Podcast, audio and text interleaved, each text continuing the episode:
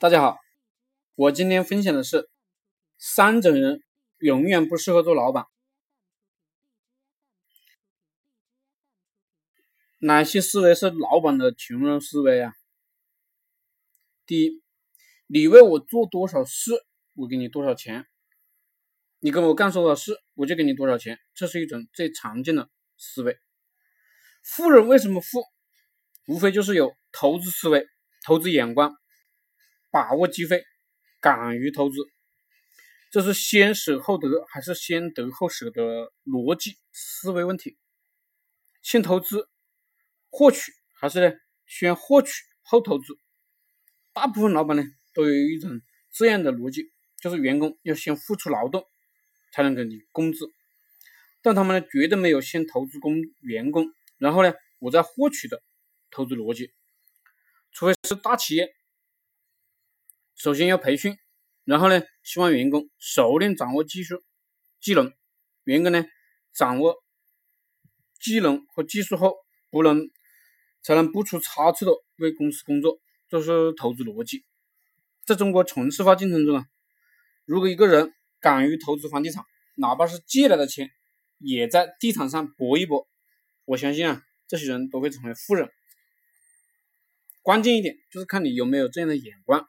这样的思维和这样的勇勇气，就像许多现在许多企业啊，老板呢总想利用低价钱去多请几个廉价的人，但他不会愿意和敢出双倍的价钱的人去请一个能力很强、忠诚度很高的能人，这就是老板的穷人思维。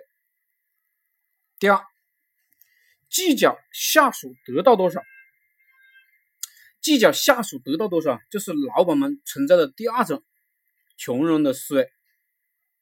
一位老板年初给销售部定好任务，如果年底能超出行业增长百分之十以上的，公司将每人奖励销售人员五万元，奖励销售经理十万，奖励营销副总三十万。在这样的奖励奖金刺激下呢，整个销售部啊像疯狂了一样。各个奋勇向前，到了年终的时候，销售业绩已经完成全年任务的百分之七十。于是呢，找了人力资源部经理商讨一番，认为考核方案呢要重新定。于是呢，公司出台新的考核方案，改考核销量为考核利润。当然，改动后的考核方案当然只对老板有利。整个销售队伍看完老板的方案后，都像泄了气的皮球，蔫了。这样言而无信的老板，问题出在哪里？也是因为存在计较下属得益多少这种穷穷人的思维作怪。一位成功的老板跟我说过一句话，他说他的成功秘诀就是从来不眼红别人得到多少，只要自己有钱赚就行。一语中的呀，聪明的老板一般都是计较自己得到多少，别人得到多少就是别人的事情。你如果整天计较别人得到多少，那你肯定没有合作思维。合作思维是现代人，特别是现代老板必备的一种特征。没有合作，就没有人才，就没有资本，就没有资源，就无法完成任何一项事业。老板的穷人思维。第三，跟下属抢功。很多老板问我，为什么找不到人才呀？我反问他：“老板，如果有人才给你，你能留得住吗？为什么留不住人才？原因当然很多，但是有一点是老板们很少考虑过的，那就是老板喜欢跟下属抢功。